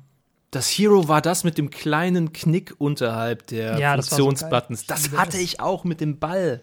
Ja, das war saugeil. Ja. Ich liebe das Ding. Sechs mechanische Buttons an der unteren Seite und ein Scrollball. Das war Dieser Ball nicht. war wirklich super sexy. Ja. Leute ja. haben mich immer angeguckt, als wäre ich irgendwie äh, als wäre ich aus der Zukunft. Aber ich habe das Ding geliebt. Der Knick, designmäßig Hm. nicht jedermanns Sache, aber ich fand es einfach nur schick. Man konnte super mit rumspielen. Es lag flach auf dem Tisch und man hat dann die, Ja. auf die Kante gedrückt, dann hat so, so wippenmäßig so, wupp, wupp, wupp. Oh. Aber wir wollen ja über Gerüchte reden. Wir wollen ja darüber reden, dass äh, das Samsung Galaxy 10 S10 kommt. Ähm, scheinbar schon am 20. Februar, Okay. also in vier Tagen von dieser Aufnahme. Ihr werdet das vermutlich erst nach dem Release hören. Ähm, und also es gibt grundsätzlich einen Haufen Gerüchte, so wie jedes Mal, bevor äh, Phones released werden. Und also die, die, die Dinge, die man schon quasi bestätigen kann, in Anführungszeichen, ist, dass es drei Modelle geben wird. Also es wird das klassische S10 geben, es wird das S10 Plus geben, also so wie sie jetzt auch bekannt sind äh, mit dem S9 und S9 Plus. Ähm, einmal mit 6.1 Inch Screen und einmal mit einem 6.4 Inch Screen, was wirklich gigantisch ist. In meinen Augen zumindest. Und ähm, es wird dann noch das S10e geben, was so ein bisschen, ähm, also nicht ganz so teuer sein soll wie die ähm, Haupt-S-Telefone. Und halt so ein bisschen die Alternative zum iPhone XR sein soll, wo ich immer noch nicht verstehe, wer das eigentlich kauft. Weil das ist ja auch so eine extrem abgespeckte Variante vom iPhone. Ich meine, klar, du willst aus betriebswirtschaftlicher Sicht halt immer so ein Entry-Level-Gerät haben, wo du sagen kannst, okay, wem das Original oder wem das Hauptprodukt zu teuer ist, kann hier für ein bisschen weniger Geld trotzdem in das ganze Markengame von Samsung rein oder in das ganze Markengame von Apple rein. Und ähm, ja, ich bin sehr gespannt. Also, das soll auch ein bisschen optisch anders aussehen. Es soll nicht so diese, dieses gecurvte Glas haben, was man von Samsung ja mittlerweile gewohnt ist. Ähm, und soll wohl nur drei Kameras äh, haben. Nur? Also, also zwei hinten, eine vorne. Ach so. Und, und die Galaxy-Modelle sind ja wohl mit äh, drei Kameras hinten mittlerweile ausgestattet, so wie ich das mitbekommen habe. Also die 10er zumindest. ah, ja, ja, ja, ja, ja. Da bin ich jetzt, see. Bin ich, bin ich sehr gespannt. Also, ob sich das, wenn sich das bewahrheitet, das würde eigentlich Sinn machen. Also, wenn es Apple macht und wenn das XR für sie funktioniert oder zumindest Sinn ergibt, dann warum nicht auch bei Samsung? Ich persönlich bin nie so ein Freund von so massiven Ausfaserungen bei Flagship-Releases. Also ich finde es geil. Also zumindest war das ja mal so, dass man Flagship released hat und das Flagship war einfach ein Flagship. Und man hat nicht irgendwie zehn Varianten dieses Flagships gemacht, sondern man hat gesagt, hier, das ist unser bestes Telefon. Wenn du das beste Telefon willst, dann kaufst du dieses Gerät. Und mittlerweile gibt es irgendwie bei jedem Release drei oder vier Varianten. Ja. Sei es Größe, sei es Ausstattung, sei es teilweise auch bestimmte Farbmuster, die es dann nur ab einem gewissen Price Point gibt. Ich glaube, das OnePlus macht das ja, wo sie irgendwie so eine keramische Variante ihrer Handys anbieten, die dann noch ein bisschen bessere Specs hat für einen teureren Preis. Looks sind manchmal aber auch, das ist nur ein kleiner, kleiner Einschub meinerseits. Äh, du erinnerst dich vielleicht noch an die Turing-Phones? ja, tue ich. Oh. Ich hatte mir tatsächlich eine Zeit lang überlegt, will ich so ein Turing-Phone? Es war geil. Es sah geil aus, ne? Fantastisches Design, ne? Also mit verschiedenen Materialien gearbeitet hinten, dann sah das so ein bisschen aus. Das hat mich so ein bisschen an Neon Genesis Evangelion erinnert, ne? ja, ja, die haben, glaube ich, auch so ein, so ein Farb, ähnliches Farbfilm benutzt oder auch so ein bisschen Destiny-mäßig, so verschiedene Rifflungen und das sah so edel aus, so wie so eine, wie so eine Waffe, die man in der Hand quasi, so, so, so, so eine futuristische Waffe dann eigentlich quasi. Also irres Design, was man aus Science Fiction kennt, bloß als Handy mit einer eigenen Betriebssystem. Ähm, und das ist furchtbar in die Hose gegangen. Ich glaube, die machen jetzt, die arbeiten schon wieder am nächsten Handy, ähm, welches so ein bisschen sein soll wie diese Camcorder-Handys Mitte der oder Anfang der 2000er.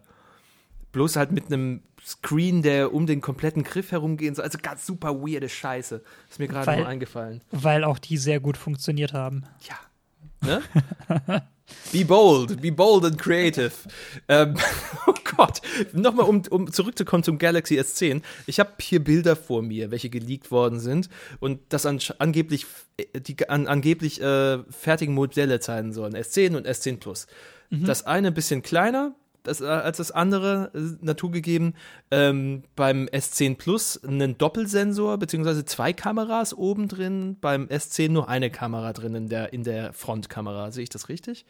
Ja. Glaube ich, ne? Und aber was, was da besonders ist, sie arbeiten diesmal nicht mehr mit einem Notch. Genau. Das ist ja dieses, äh, wie wird es ja mittlerweile genannt, Punch-Hole-Display. Also es wird, gibt keine Einsparung mehr oben, wo dann alles untergebracht ist in Sachen Kamera und drumrum arbeitet sich quasi das Display an der linken und rechten Ecke, was ja viele Leute ziemlich scheiße finden anscheinend, sondern es ist einfach die Kamera, die zwischen, die oben einfach durch das Display durchscheint eingesetzt ist oder die, das Display um die Kamera herum gearbeitet ist. Ich meine, also jetzt kommt mein Take zu diesem ganzen Thema, weil ich bin da Hold your horses, ladies and gentlemen. ich, ich, ich verstehe nicht, also ich verstehe, dass man versucht, Innovation voranzutreiben. Das ist ja so, der, der, der Grundgedanke von Technik ist ja immer, sich weiterzuentwickeln und ein besseres Erlebnis für Menschen zu schaffen. Aber ich verstehe bis heute nicht, was man davon hat. Also, vom, vom ich, Notch oder von ja, also vom Notch im Allgemeinen und von diesem Ding im Speziellen, weil du hast ja trotzdem oben immer noch deine Leiste. Du hast ja trotzdem immer noch diese Benachrichtigungsleiste, in der alles äh, abläuft. Du hast ja trotzdem Ja. so einen Screen Space, den du effektiv auch in Apps gar nicht nutzen wirst. Und das, weißt du, Apps sind ja an sich so ein Thema. Da müsstest du auch, ähm, also bei iPhones ist es mittlerweile ganz okay, aber ähm, viele Apps werden ja so angepasst sein müssen, dass sie sich dann gut mit den einzelnen Sachen vertragen. Und ich wette, dass das nicht alle mitmachen werden auf Android.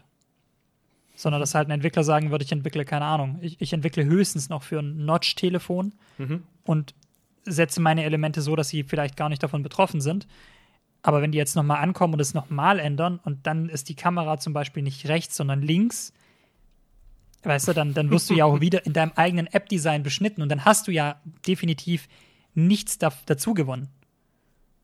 Sondern musst quasi trotzdem um diesen Bereich herum arbeiten. Es, und, Und- die meisten werden wahrscheinlich dafür dann sich ob, ähm, entscheiden, oben, wo die Kamera ist, einen schwarzen Balken ins Design zu setzen und gar nicht damit zu arbeiten. Das machen viele. und, und weißt du, und dann hast du am Ende trotzdem nichts gewonnen. Und ich, ich persönlich, also wenn man sich, du kannst ruhig mal einfach mal jetzt ein Foto vom S9 aufrufen. Und äh, die, lieben Hörer draußen können das auch machen. M- Hätte da noch weniger sein müssen. Also du siehst die, die Abstände oben und unten. Und hätte, hätte man das wirklich noch mehr nach oben und unten drücken müssen, um da noch mehr Bildschirm zu schaffen. Hätte man es nicht machen können wie bei den Taylor Swift-Konzerten, die Kameras so hinter dem Display verstecken, dass man die Kamera gar nicht erst sieht. Nee, aber weißt du, was ich meine? Ich meine, die Ja, ja. Abstände, die, die Abstände oben und unten, die Kanten, die sind ja schon dünn. Richtig dünn. Also ich, ich, ich verstehe es einfach nicht. Also Es ist warum, eigentlich dieser, dieser typische Fall von, wir müssen unbedingt was Innovatives machen, sonst einfach nur sind wir nicht innovativ.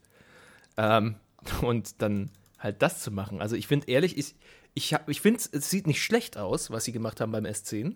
Nee, also das meine ich auch gar nicht. Also schlecht ist es Nee, definitiv nicht. Aber es sieht, mir zu, es, sieht mir zu, es sieht mir zu filigran aus. Ich hätte Angst, dass die Stelle des Displays um die Kamera herum dermaßen sensibel ist, dass wenn ich nur einmal, und es passiert allen von uns, das Handy fallen lasse, sorry, ich bin 85er Jahrgang, ich sage immer noch Handy, ähm, und es mir just genau auf diese Scheißstelle fällt, nicht nur das Glas im Arsch ist, sondern auch das Display. Das wird passieren. Und das, das ist, das finde ich halt, das ist wieder diese, diese, dieser, dieser Riesenschritt von im Labor ist es eine sehr gute Idee, auf dem Designtisch sieht es sehr gut aus und es sieht auch als fertiges Ding aus. Aber im, im Nutzungsverhalten äh, sorgt das nur wieder dafür, dass Leute ein Scheißgeld für Reparatur ausgeben müssen. Ja, aber so ist es. Das ist, ähm, das ist wohl die, die Notchless Zukunft, die uns jetzt alle erwartet. Ja. Also ich komme mir gerade auch vor, als würde ich mich darüber beschweren, dass es regnet, wenn es regnet. Deswegen ist es eine Natur, aber das ist eine naturgegebene Sache. Man kann ein Design so hinbiegen, dass es nicht automatisch einen riesengroßen Reparaturzyklus nach sich zieht. Und genau danach sieht mir das S10 wieder aus. Auch wenn ja. es sehr gut aussieht. Ja, wobei man, also wobei ich sagen muss, auch einer der Gründe, warum ich vom warum ich von Samsung so enttäuscht bin, ist ja auch der, ähm, also das ist jetzt auch wieder vielleicht ein bisschen unfair, aber wenn du halt einmal ein iPhone hattest und einmal mhm. mitbekommen hast, was ein Apple Support leistet und wie gut die eigentlich mit, mit dir als Kunden umgehen mhm. und wie unkompliziert Dinge dort ablaufen, ist es halt echt schlimm, wenn du irgendwie was anderes erleben musst. Weil mhm. Apple da halt einfach ein Primus ist, was, was Kundenservice angeht. Das ist einfach so. Das bezahlst du natürlich auch mit bei den Gerätepreisen. Mhm. Und an Spritkosten, Aber, wenn dein nächstgelegener Genius äh, nicht irgendwie, sagen wir mal, in zwei Kilometer Reichweite ist, sondern wenn du, wie zum Beispiel vor bis vor einigen Jahren in Stuttgart, einfach nach fucking Sindelfingen ins Bräuningerland fahren musst, weil dort der nächstbeste Genius Store war. Ich sag's mal folgendermaßen: ähm, Ich bin nach Sindelfingen mit dem Bus gefahren und das, ist, das dauert noch wesentlich länger. Ja, von, von äh, vom nördlichen Rand Stuttgart runter in die etwas kleinere Stadt Sindelfingen. Kraftclub-Fans kennen sie ähm, als die Nachbarstadt des äh, im Ich will nicht nach Berlin besungenen Böblingen. Ähm, das dauert. das dauert wirklich. Ach ja. Freunde. Ja, wie viel, also ähm, um mal vom Design kurz mal wegzukommen. Ähm, wie viel soll der ganze Spaß denn kosten? Steht da schon was? Weißt du das? Also ich, ich meine irgendwas von, äh, von 1100 oder 1200 Dollar für die Standardvariante gewesen Holy zu haben. Und wie viel kostet es dann drei Monate später? also es gibt, es gibt ja natürlich noch keine Bestätigung. Also okay, es ja. könnte auch sein, dass das deutlich günstiger wird, als wir alle erwarten. Mhm. Aber ähm, eher unwahrscheinlich. Glaube es. eher unwahrscheinlich. Ja. Aber ich weiß, ich frage so blöde auch, weil ähm, wir ja gesehen haben, was passieren kann, wenn ein Preis aufgerufen wird, der nicht zwingend getragen wird von den Leuten, von den potenziellen Käufern, anhand des Pixel 3. ich finde ja, das, das so krass. Wie, wie, wie krass da der Preis gefallen ist. Und ich habe immer noch meine MyDeals-App offen ähm, mit, mit einem Alarm für Pixel 3. Und fast jeden Tag kommt mir irgendein Alarm für hier Pixel 3 oder sogar das XL für Preise zwischen 450 bis 600 Euro. Und das ist Ey, gestartet bei knapp 1000. Ey, willst du das XL kaufen? Ich hab's gerade da und verkauf's. Danke, ich. Danke, 500 danke. Euro, komm. Oh, hey. Sag letzte Preis. Äh, letzte Preis, Bruder. Geil. Bringst du vorbei? Ähm, ja, aber ich, ich verstehe vollkommen, was du meinst. Aber es ist halt echt so. Ähm, also bei Android ist es, glaube ich, echt so eine Sache, da sollte man eigentlich nie direkt zu Launch kaufen. Außer du, du brauchst es unbedingt. Aber bei Android ist es klar, dass die Preise extrem, also nicht mhm. extrem schnell, aber schon relativ zeitnah fallen. Ja. Und das hast du bei einem Apple-Gerät zum Beispiel halt überhaupt nicht leider. Wobei ja auch Samsung-Geräte relativ preisstabil sind, oder? Ja, ja, doch. Also die Pixel-Geräte waren es eigentlich auch bis mhm. äh, zum Dreier, um ehrlich mhm. zu sein, weil man halt dort gemerkt hat, dass Apple, äh, das Apple sage ich schon wieder, dass Google mhm. einfach äh, zu wenig RAM verbaut hat. Deswegen sind ja sehr viele Leute enttäuscht. Hm, verstehe. Ich unter anderem auch. Das ist sad. Ja, es, es nervt halt einfach wahnsinnig, wenn deine ja. Apps einfach bei der Benutzung, also geschlossen werden. Quasi während sie im Background sind und du öffnest irgendwas Neues und dann schließt sich halt im Hintergrund vielleicht deine Messenger-App, auf der du irgendwie was getippt hast und nicht abgeschickt hast, weil du einen Anruf reinbekommst. Aber wegen des aggressiven RAM-Sparens musste dann halt die Messenger-App dran glauben. Ist so, passiert. Ja. Kann man, nicht, kann, kann man einfach nicht ändern. Mhm. Das Einzige, was man halt machen kann, ist das Handy nicht zu benutzen. Und ich glaube, das machen auch nicht so viele.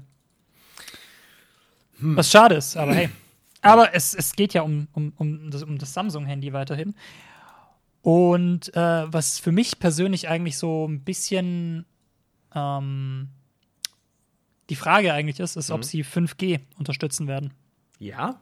Also, das ist die, die, die Frage. ob sie es tun werden, weil an sich ähm, wäre es ja eigentlich schon ein faszinierender Gedanke, wenn sie, wenn sie so die ersten wären, die wirklich ein 5G-Telefon auf den Markt bringen würden. Aber mehr wäre es halt nicht, weil auch 5G ist im Moment in Deutschland noch ein faszinierender Gedanke. Ja, aber klar. Nicht, nicht mal ein faszinierender Gedanke, es ist ein eher frustrierender Gedanke, weil da immer noch nicht klar ist, wann es, in wie viel 20 Jahren es ähm, 5G in Deutschland geben wird. Da sich ja äh, immer das, das üblich, dass das schon damals äh, verheerende Theater bei UMTS jetzt bei 5G wiederholt. Ja, ähm, also ich, ich, ich glaube, der CEO von OnePlus hatte das gesagt, dass ähm, im Moment 5G wohl jedes Telefon mehrere hundert Dollar teurer machen würde. Ohne ähm, wirklich einen, ja, irgendeinen Nen- Benefit dazu zu basteln. Einen Nutzwert. Ja, danke. Ah. Ey, das ist so schlimm. Duschan Deutsch, Deutsch Duschan. Ah, Man das kann mich so auch schlimm. buchen. Ähm, ja, und ich, ich also ich finde ich find den Gedanken einfach nur spannend, weil Samsung ist ja dafür bekannt, dass sie, ähm, dass sie sehr lange an, an, ich sag mal, traditionellen Werten in einem Smartphone festhalten. Das ist ja einer der wenigen, wenn nicht sogar der letzte, ich glaube der letzte sogar, ähm, Flagship-Phone-Hersteller, der deinem Telefon noch einen richtigen Klinkenanschluss bietet. Das muss man sich mal vorstellen. Also das S10 wird vermutlich, so wie man es raushört, auch ähm, Klinke anbieten. Mhm. Aber äh, die sind damit, glaube ich, wirklich die Letzten, die das noch machen. Hm. Selbst, selbst Sony macht das nicht mehr? Soweit ich weiß nicht, oder? Echt? Ah. Ich habe Sony länger nicht mehr verfolgt, muss ich sagen.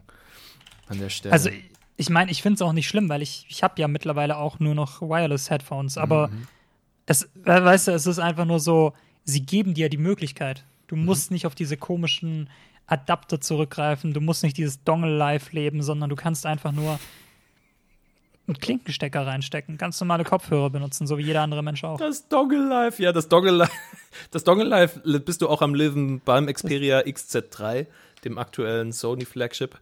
Auch die haben mittlerweile äh, USB Typ C auf äh, Klinkenadapter. Ja, ich meine, ich kann mich noch gut daran erinnern, als Apple das ja damals vorgestellt hat und alle so waren, äh, was für eine Scheiße. Äh, äh. und es ist wie mit allen Apple-Sachen. Ja. Am Anfang finden es alle Leute irgendwie, also alle tech-begeisterten Menschen vor allem immer scheiße und regen sich darüber auf. Und irgendwann lernen sie halt damit leben. Und das, also für mich ist es halt einfach nur so, dass Samsung das in 2019 auch noch kann, wirft eher die Frage auf, wie sinnvoll war dieser Wechsel? Weil wenn Samsung es trotzdem schafft, den Klinkenstecker beizubehalten und trotzdem wasserdichte Telefone zu bauen, wieso können es die anderen nicht? Und da wären wir in dem riesengroßen Fass, äh, was ist technisch möglich, was ist wirtschaftlich und Ja, äh, was nutzt, was, was können wir den Nutzern noch äh, zumuten, beziehungsweise was nutzen wir ihnen jetzt zu, ob sie es wollen oder nicht. ich habe ja irgendwie, ich bin seit drei Jahren, ähm, seit dreieinhalb Jahren eigentlich komplett auf Bluetooth-Kopfhörer umgestiegen, von daher gibt sich für mich das Problem eigentlich gar nicht mehr. Ähm, aber ich weiß, dass ich eine Ausnahme bin. Gerade auch was heißt Ausnahme? Immer mehr Leute holen sich langsam Bluetooth-Kopfhörer, die großen auch. Ich sehe immer weniger mit ähm, Klinkenstecker rumlaufen. Es ist, es ist schon ein Effekt da. Und, Es ähm, sieht auch einfach nur scheiße aus. Also es tut mir leid. Aber wenn irgendwo in, de in deinem Körper einfach so ein Kabel rumdongelt, das sieht halt einfach auch nicht gut aus. Wir sind Menschen, die Technik lieben und auch auf unser Äußeres achten. Hashtag modebewusster Gourmet-Fettsack. Wow, wow. Was? Geil. Love it. Ah, schön. Ähm, aber also ich meine, es wird so ein paar technische Neuerungen geben, bei denen man so ein bisschen ähm, sich überlegt hat, ob die kommen könnten. Ähm, Fingerprint-Scanner zum Beispiel. Also ich meine, an sich ist der Fingerprint-Scanner, wie man ihn vom iPhone ähm, 8 kennt, also mit Touch-ID zum Beispiel, ja nichts Neues. Ähm, diese Fingerprint-Scanner, die unter dem Display verbaut sind, wie sie beim OnePlus 6T drin sind oder diesem ähm, neuen Huawei Mate 20 Pro ist es, glaube ich. Ähm, die gibt es ja auch, aber die funktionieren dann ja meistens so, dass man quasi einfach nur seinen Finger drauf hält und ähm, der Display geht, also das Display geht kurz für einen Moment auf die maximale Helligkeitsstufe und scannt dann quasi so deinen Finger ab. Mhm. Guckt, ob das passt. Ähm, und was gemunkelt wird, ist, dass ähm, das neue Galaxy wohl einen Qualcomm Ultrasonic Fingerprint Scanner drin haben soll, mhm.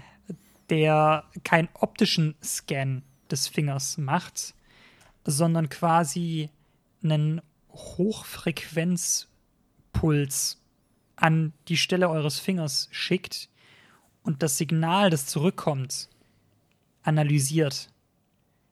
Also im Endeffekt ist es quasi so, als würde es einfach, also, oder im Endeffekt schickt es einfach Schall in die Fingerrillen eurer jeweiligen Finger und scannt, was zurückkommt. Wie ein Sonar eigentlich. Das ist halt so, ja, nicht also im, im Prinzip. Es ist einfach total geil, wenn man drüber nachdenkt. Und weil's, weil Wasser ein viel besserer ähm, Träger ist für Schallwellen, funktioniert das im Wasser natürlich schon mit altertümlicher Technik. Wenn man das in der Luft machen will, muss man mit Hochfrequenz arbeiten, damit das überhaupt funktioniert. Und Wasser, ist, und Wasser ist nämlich ein sehr guter Punkt, weil selbst wenn deine Finger nass sind, funktioniert's. Oh. Okay.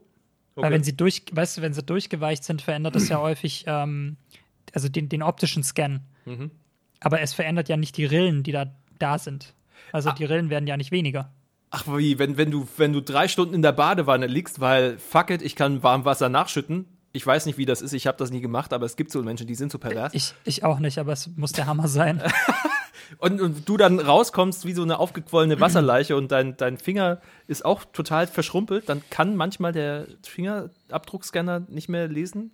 Genau. Was? Ach, also, der, also der beim optischen kann das dann wohl nicht mehr, aber Aha. genau das um, umgeht man dann eben mit diesem ähm, Ultrasonic Fingerprint. Witzig. Ja, ich bin mal gespannt, weil ich, also es, es klingt halt für mich ein bisschen abenteuerlich, weil in meiner Wahrnehmung natürlich mhm. auch, wenn deine Finger aufgequollen sind, sich ja irgendwie was daran ändern muss. Also eigentlich sollten die Rillen ja nicht mehr dieselben sein.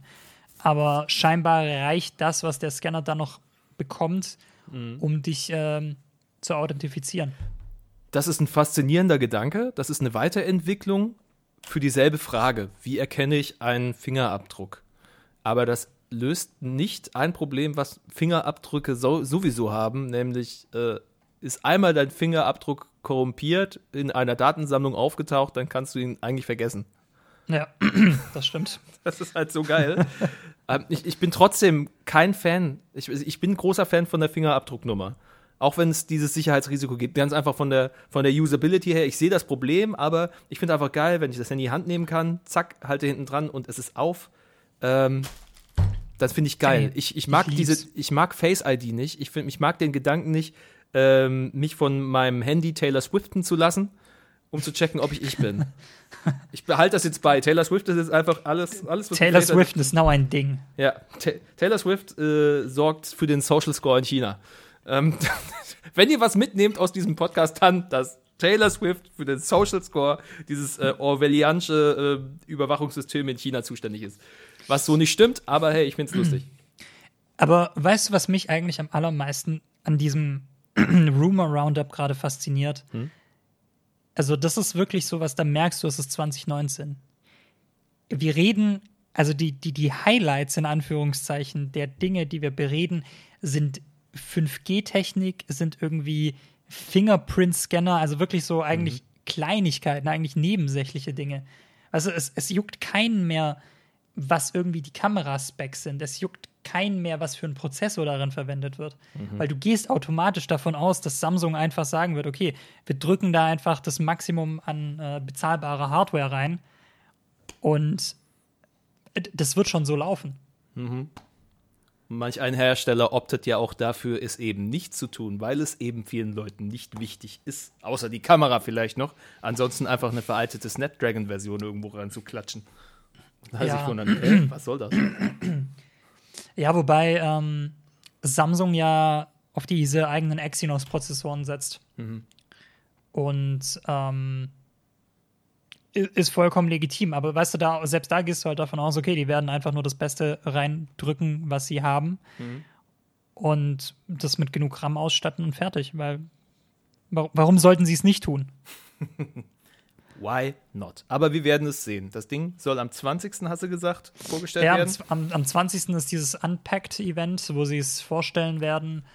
Und ich bin, ich bin wirklich gespannt mhm. ähm, von den Leaks, die man gesehen hat. Ich finde, es sind, sind, schöne Geräte. Ähm, Samsung hat da designtechnisch wieder abgeliefert, wie sie es immer tun, meiner Meinung nach. Ähm, und ja, ist halt wie jedes Jahr Contender für Phone of the Year. Hm. Dieses Jahr vielleicht sogar noch mehr als sonst. Gut, dann seht ihr am 20. eventuell das Smartphone, das ihr euch in eineinhalb Jahren zum vergünstigten Preis original oder über eBay Kleinanzeigen schießt, weil es ist jetzt Oder einfach, bei Dushi. Oder bei Dushi, weil im Originalzustand es euch einfach viel zu teuer sein wird, wie es eben immer ist. Denn auf ein paar Dinge, egal wie groß die technische Innovation sein mag, kann man sich verlassen. Nämlich unter anderem die Tatsache, dass nicht jeder ein Scheißgeld hat, ein Tausi für ein Smartphone hinzulegen. Und das wird weiterhin Bestand haben. Leider. Liebe Freunde. Ich, wir sind gespannt. Ähm, wir sind nicht nur gespannt auf dieses äh, Samsung S10, wir sind gespannt auch, wie euch das hier gefallen hat. Wir sind, glaube ich, angekommen bei circa 90 Minuten. Das war ein, ja. bisschen, ein bisschen mehr, als wir uns eigentlich vorgenommen haben, aber es macht einfach, wir reden einfach auch gern miteinander, ne? Ja, das ist einfach nur das Schönste an meinem ganzen Tag. Du Sperle. Oh. Wie, wie hat es denn euch gefallen? Und das würde uns sehr interessieren, gerade jetzt, da wir dieses Ding hier neu aufwerfen und sehr gespannt sind, ob es denn so funktioniert, wie wir uns das denken oder ob es funktioniert hat. Habt ihr Spaß gemacht? Sagt es uns, lobt uns, gebt uns im Zweifel Tiernamen bei Twitter unter dem Handle Kurzschlussmag, also nichts Kurzschluss, sondern Kurzschluss und MAG dahinter, weil wir sehen uns schon auch ein bisschen magazinig. Oder ihr feedbackt direkt an at der Duschi oder at der Kotter. Wir freuen uns. Einfach gestreamlined. Einfach gestreamlined. Einfach streamlined, aber wir könnten auch natürlich und auch, auch über mehr äh, Portale sagen, wie ihr es fandet. Am besten tut ihr das über eine positive iTunes-Rezi. Als neuen Podcast freuen wir uns darüber natürlich ganz besonders. Es hilft uns auch ungemein, um einfach noch mehr Leute zu erreichen, die vielleicht auf der Suche sind nach einem Tech- und Gadget-Magazin wie dem unseren oder Leute, die noch gar nicht wussten, dass sie das in ihrem Leben brauchen. Wovon es mehr als genug gibt. Da bin ich mir ganz, ganz sicher. Weswegen wir das hier auch machen. Duschan, Eben. das hat mir sehr viel Spaß gemacht. War mir eine Ehre, war mir eine Freude und ähm, danke fürs Zuhören und bis zum nächsten Mal, würde ich sagen.